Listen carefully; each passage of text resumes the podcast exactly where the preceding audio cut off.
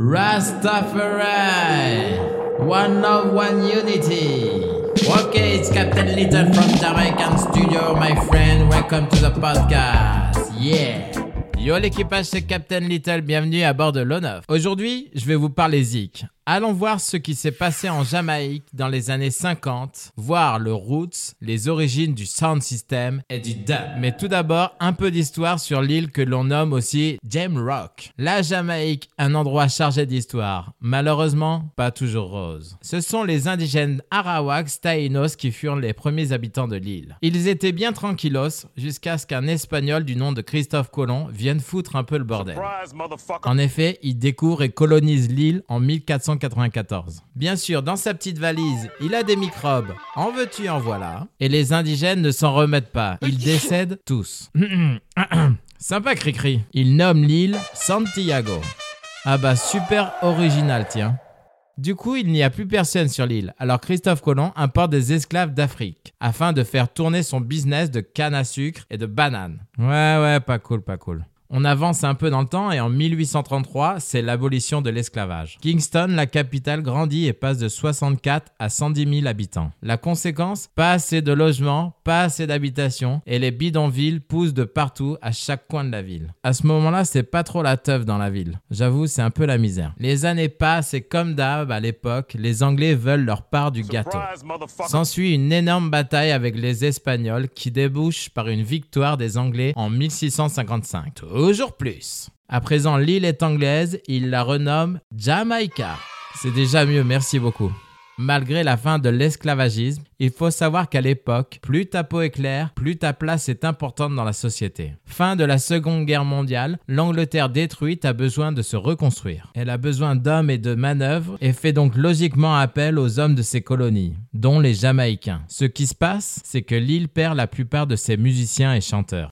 Écouter la radio dirigée souvent par des blancs anglais, ce n'était pas forcément le goût de tous les jeunes. Tout ça contribue à la création et à la montée en puissance des sound systems. C'est quoi un sound system? C'est tout simplement du matos, un système de son ambulant pour diffuser de la musique. La plupart sont faits main, ce sont des caissons en bois, des colonnes ou des murs d'enceinte. On est au début des années 50, alors imaginez le bricolage qu'il devait faire. Et ouais, il n'y avait pas la technologie actuelle. À l'époque, la seule façon de se faire entendre et d'échapper à la misère, c'était ça, la musique, l'arme des Jamaïcains. Alors, on écoutait quoi au début des sound systems? Et oui, le ska et le reggae n'ont toujours pas été inventés. Les Jamaïcains sont influencés par les États-Unis avec le boogie, le rhythm and blues et le swing blues. Écoutons Louis Jordan avec Shoshos Boogie.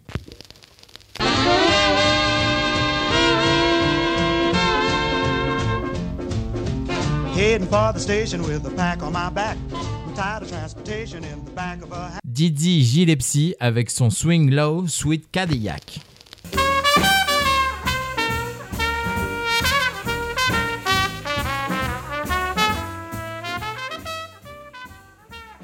Fat Domino avec un morceau qui a lourdement influencé plus tard la musique reggae. Le morceau s'appelle It Keeps Raining.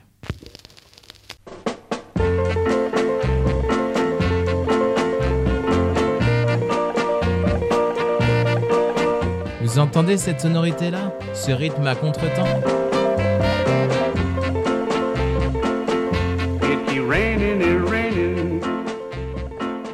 Les Jamaïcains ont une musique bien à eux, un jazz à eux à l'époque qui s'appelle le mento, mais il n'est pas assez populaire encore. Pourtant, il va avoir une place hyper importante et fondatrice dans tout le style de la musique jamaïcaine. Le mento, ça donnait ça.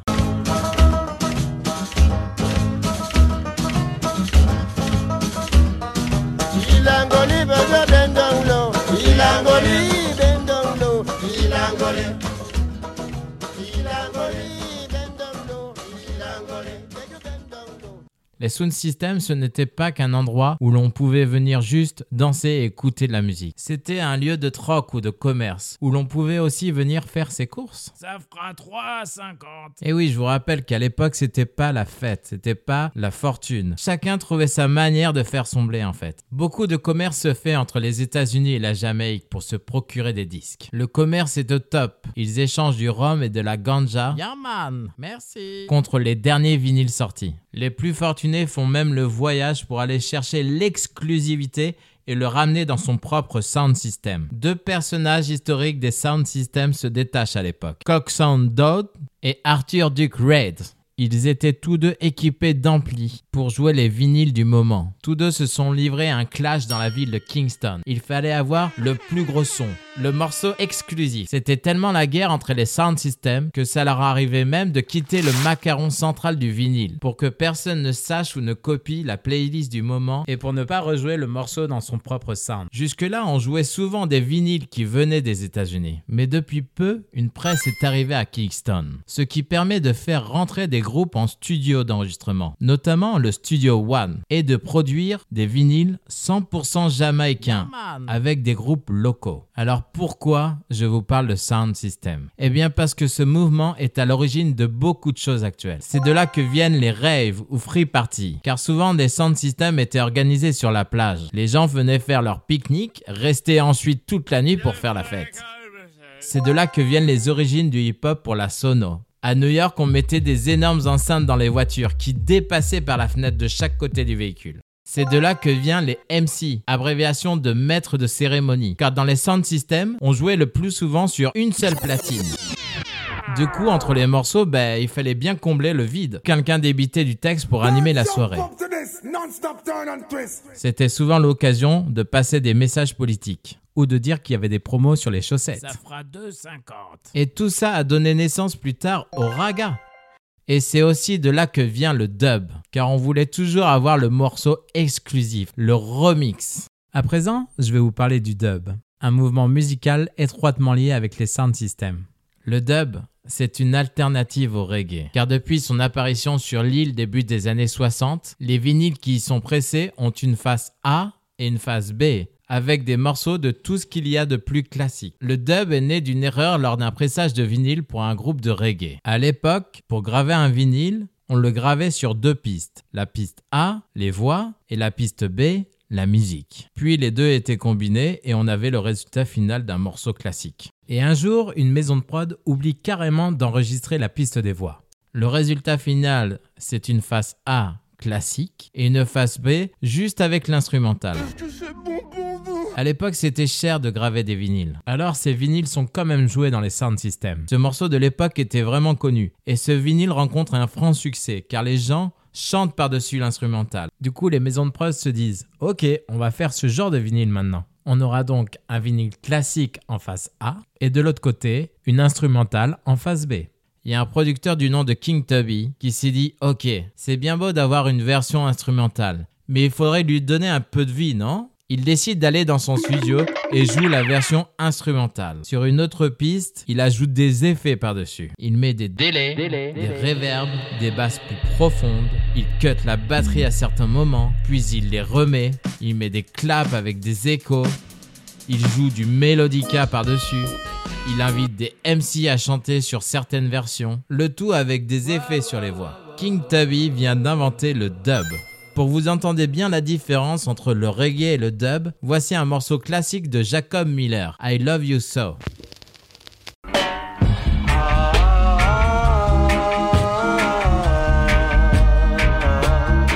Là, on est sur un reggae tout à fait classique.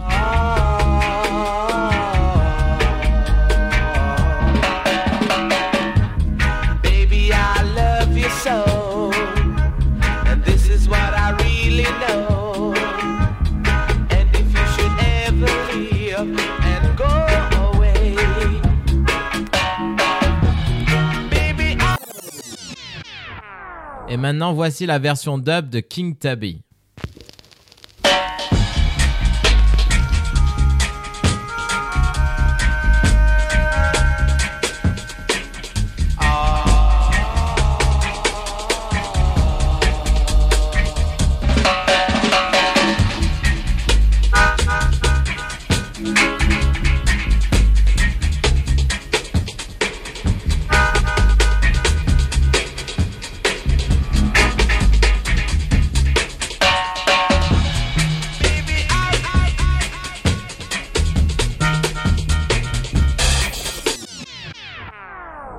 En parallèle, un autre homme fait son apparition. Un fou génie du nom de Lee Scratch Perry. Un personnage haut en couleur, autant par son style vestimentaire que par sa manière de faire les choses. À l'origine, Lee Scratch Perry était un espion qui allait de sound system en sound system pour aller dégoter les meilleurs sons. Puis petit à petit, il s'est dédié à la musique dub, en y ajoutant son style et plein plein plein d'effets et en 1973, le premier album Dub sort en stéréo. Jusqu'à présent, tout était enregistré en mono et pour la première fois, on peut distinguer tous les sons les basses, les aigus, les médiums, sur des enceintes différentes. Ce qui va apporter au dub quelque chose de plus qualitatif et c'est ce qui va permettre au public d'être un peu plus envoûté. Le nom de cet album c'est Blackboard Jungle. Les auteurs de ce disque sont les deux pionniers du dub, King Tubby et Lee Scratch Perry. On écoute ça.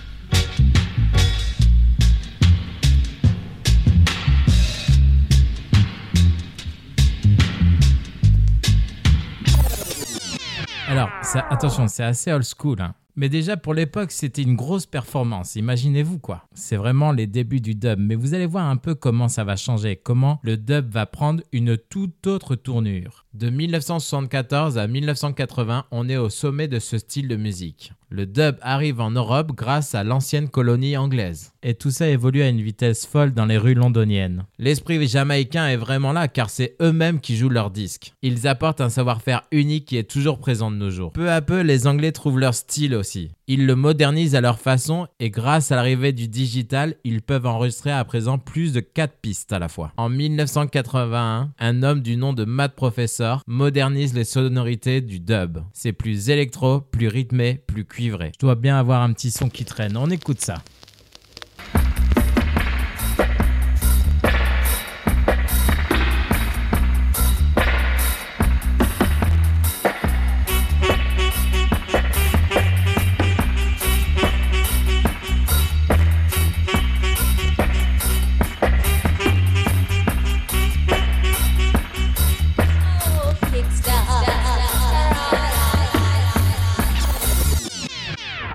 Morceau de 82, on voit déjà une grosse évolution par rapport à ce qu'on écoutait tout à l'heure, non? Dès 1990, le dub prend un autre tournant avec des boîtes à rythme, ce qui donne un aspect plus techno de la musique, tout en gardant sa trame originale. On appelle ça l'électro dubstepa. Et on écoute ça tout de suite.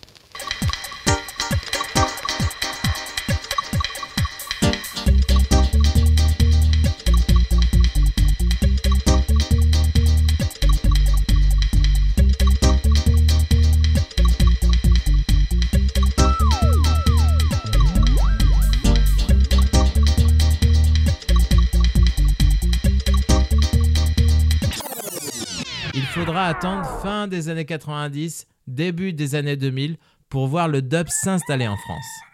Le groupe qui ouvre le bal en France, c'est Improvisateur Dub, un groupe de Bordeaux. Et ce qui fait la différence avec d'autres pays, c'est que nous les Français, on ose jouer le dub en live, avec des vrais instruments et des machines. Par exemple, on peut retrouver sur certains morceaux d'improvisateur dub de la sitar. Et on écoute ça bien sûr.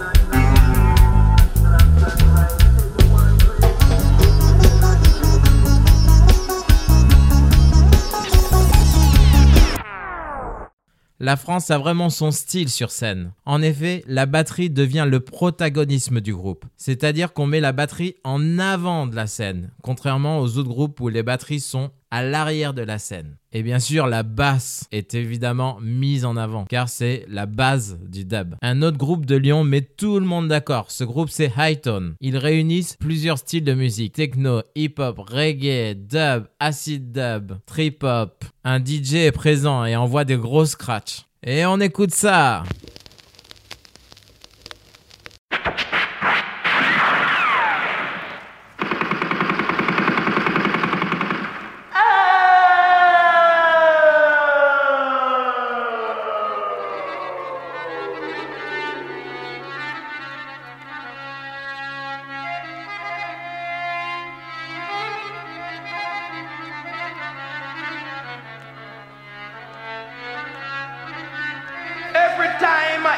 the sound, the sound, the sound, the sound, the sound,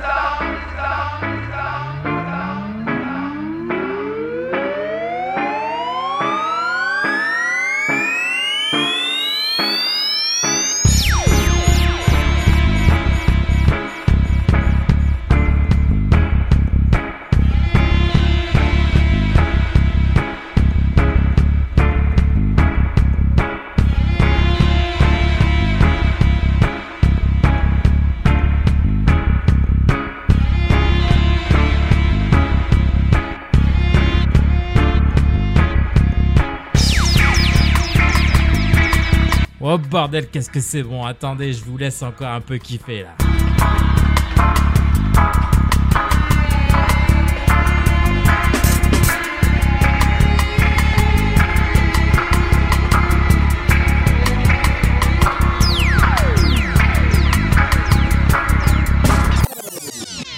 Un autre style de dub avec Brain Damage, c'est un gars qui est aux machines, qui fait son mix, ses créations en temps réel, et il joue de la basse par-dessus pour rajouter des effets. Et on écoute ça tout de suite.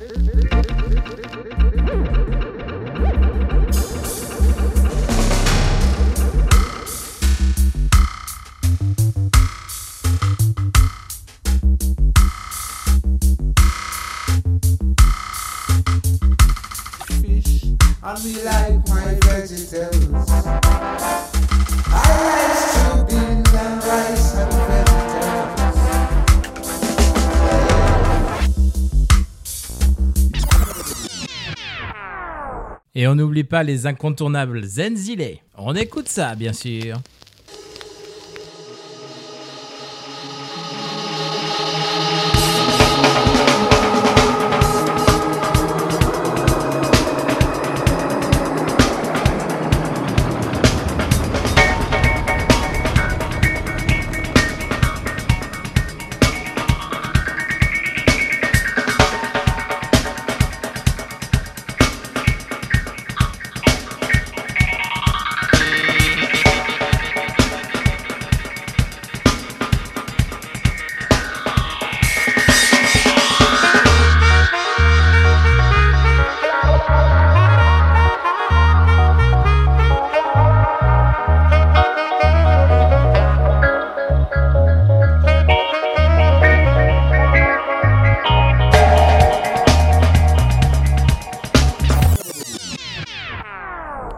Énormément de groupes, comme Kali Live Dub, Love Red. Il y a eu des groupes fusion après qui se sont créés entre Zenzile et Hightone, ça a donné Zentone, et ainsi de suite. Hightone et Brain Damage, ça a fait High Damage. On a eu aussi Hightone et Improvisator Dub qui a fait High Visator. Finalement, sans les sound systems, le dub n'aurait pas existé, car c'est de là que vient le remix grâce à la recherche de l'exclusivité. Même si le dub a été inventé en Jamaïque, exporté en Angleterre, c'est en France en 2023 qu'il est le plus joué en Europe. Des festivals et des sound systems sont toujours organisés. Les Jamaïcains ont fait plusieurs fois le déplacement. Rien que le festival Reggae Sunska est connu dans le monde entier. Et ils ont très vite capté qu'il y avait un public en France. Le plus drôle, c'est que nous, on n'a aucune connexion avec l'île et la Jamaïque. L'Angleterre, ok, mais ça reste quand même deux cultures très différentes. Mais on a su faire notre place, comme d'habitude. Toute cette histoire, ça raconte quoi en fait? Ça raconte qu'un peuple opprimé, un peuple qui était dans ses retranchements, un peuple qui était perdu, à retrouver son identité en créant leur sauce, en faisant leur musique, en parlant de leur thème. Et ça, c'est énormément respectable. Les Jamaïcains ont influencé et continuent d'influencer le monde entier. Que l'on aime ou on n'aime pas, je pense qu'on leur doit énormément dans la musique. Alors big up à eux et full respect. C'était Captain Little. Merci d'avoir écouté ce podcast assez fou sur les sound systems. Prenez soin de vous. Ciao